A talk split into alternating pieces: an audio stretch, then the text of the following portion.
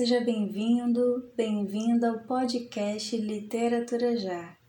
Eu me chamo Joyce Nascimento e hoje eu vou ler para você o poema escrito por Tess Rafaela de Oliveira sobre mulheres e medos.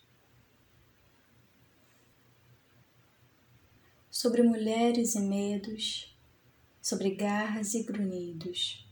Somos muitas em únicas porque somos múltiplas. Somos únicas em muitas, porque apenas nós mesmas.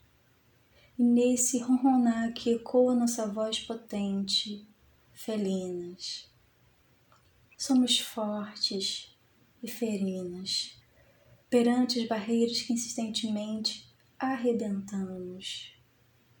Correntes são nossas águas, essas mesmas que fluem arregaçando caminhos. E não pálidas ideologias que nos querem aprisionar. Águas não são presas, pois passeiam com os ventos. E os ventos, ah, esses, são os mesmos que movem sementes que florescem.